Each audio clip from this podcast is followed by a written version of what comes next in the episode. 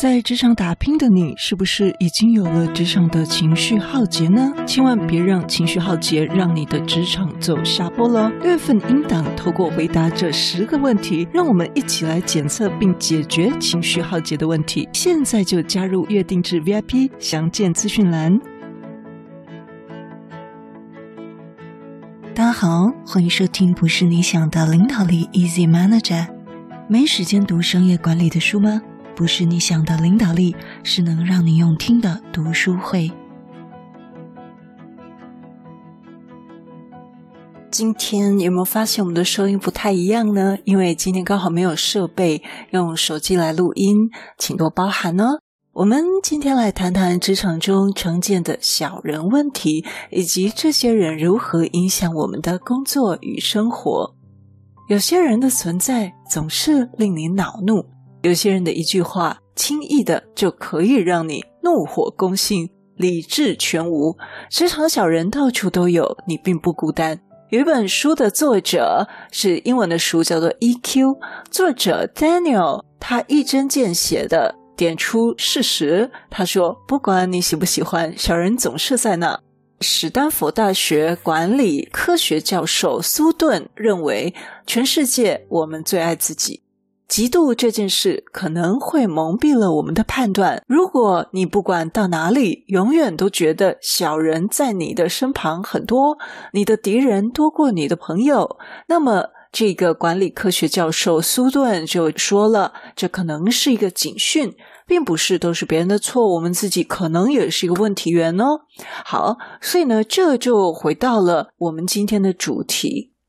没有人会觉得自己是小人，对吧？那么小人又频繁地出现在我们的职场上，但是又没有任何人觉得自己是小人，到底是怎么一回事呢？或者是小人都自觉自己是什么样的人呢？有没有可能我们自己就是那个小人呢？因为小人不觉得自己是小人嘛，哈。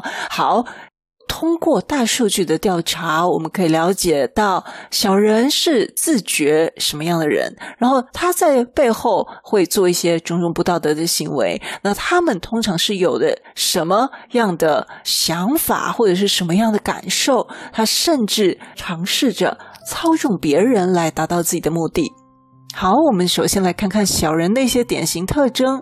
他们通常自觉自己是小人吗？哦，当然不会了哈。他们通常自觉自己是正直和善良的人哦，这是大数据指出的。但呢，他们常常有一点被害妄想，容易产生假想敌。他们还有一些个性，例如他们非常敏感，容易受伤，容易生气，而且呢，他爱攀比。不想有输的感觉，总是想要比别人更出色。同时呢，他们还有比较强的控制欲，试图操纵别人来照着自己的意思行动。啊，想想看自己有没有这几点哦？还是说，我们如果发现我们身边的人有这几点的时候，诶，他就有了这个小人的典型特征，那我们我们应该要怎么样呢？这些小人在职场中常常带给我们不少困扰跟挑战。但是我们不能总是抱怨别人，我们也要反思一下自己哦。如果我们有这样的倾向，我们应该要怎么样？正视自己的问题，并且决心改变，而不是一味的来怪罪别人。我们改善自己这些观念，会让我们变得更健康快乐。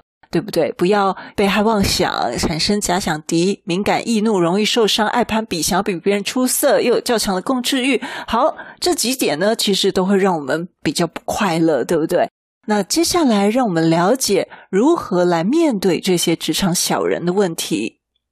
首先呢，刚刚提到了辨别与我们共同做事的同事啊，是不是小人，这个是重要的第一步。我们不能期待职场上遇到的每一个人都对我们友善。有些人呢，可能把我们看为是一个潜在的竞争对手，把我们当成假想敌，对我们的成功呢感到威胁。好，这种人呢，我们就要警觉咯，因为他们很可能会变成小人，对不对？我们要警觉这些小人的存在，并且保持距离，不要让他们影响我们的情绪和工作表现。那小人的典型在工作上呢，就包括了在工作上撒谎，在犯错后推卸责任，滥用别人的知心话，哦，就把别人的心里话滥用了，将他人的点子、将他人的人脉、将他人的金钱据为己有，或者是暗箭伤人，或者表现不一致。他们经常呢把友善当作手段，用来拜托别人帮忙，或者是操纵人心。但是呢，一旦达到目的，就可能会露出他们的真面目，变得比较粗鲁无礼，或者是无视他人的感受。所以呢，我们看到这几个特征啊，我们就要警惕这些行为，并且尽量与他们保持安全距离。如果呢，你在职场上遇到这样的小人，不要紧张，我们还有一些应对策略可以跟你分享。首先呢，我们不要轻易的透露任何对我们不利的私人情报或工作情报，避免他们趁虚而入，操纵。我们来达到他们自己的目的。再来啊，我们尽量避免与这些小人共同执行一些什么专案呢？共同执行一些会让你展现出你优势的专案，因为呢，这可能啊会引起他们的嫉妒和报复心理。此外，如果你发现这些小人企图偷你的点子或为难你，你要勇敢的保护自己的利益，并且向主管或相关单位投诉，寻求解决问题的方法。除了应对小人，我们也应该从另一个角度来看待这些人。或许他们只是恰巧了做了件你不欣赏的行为，而不是真正的小人。是我们自己看他们是小人，但其实他们只是做了一件让我们不开心的事，他不是真正的小人。那么，我们可以从反思自己的困扰和情绪里呢，来了解自己的地雷区。同时，借着合作的机会，我们可以更多的了解小人背后的原因。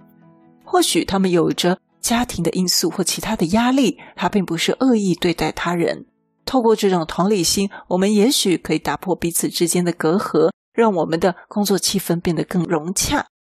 最后，不要让小人的存在来影响我们的情绪和工作效率。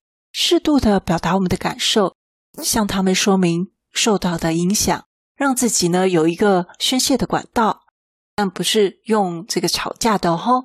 同时，学会放下与小人的争执，专注于自己的工作，专注于自己的目标。这种成熟和冷静，就会是我们超越小人困扰、实现自我成长的关键。感谢大家收听本集的节目。职场小人是一个我们可能没有办法完全避免的问题，但是我们可以从中成长，学会保护自己，并且创造更健康、更积极的工作环境。希望今天的内容对你有所启发。我们下次见。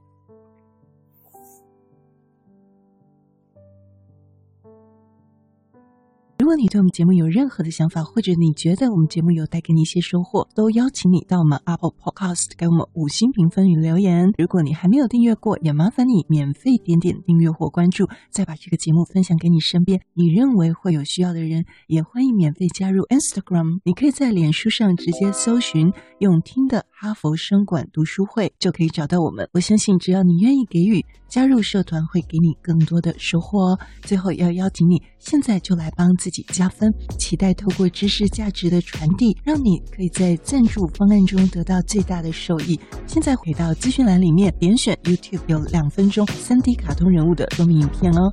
我知道你是非常非常忙碌的，但是你却选择收听我们这一集的节目，非常的感谢，而且你也是最棒、最优秀的。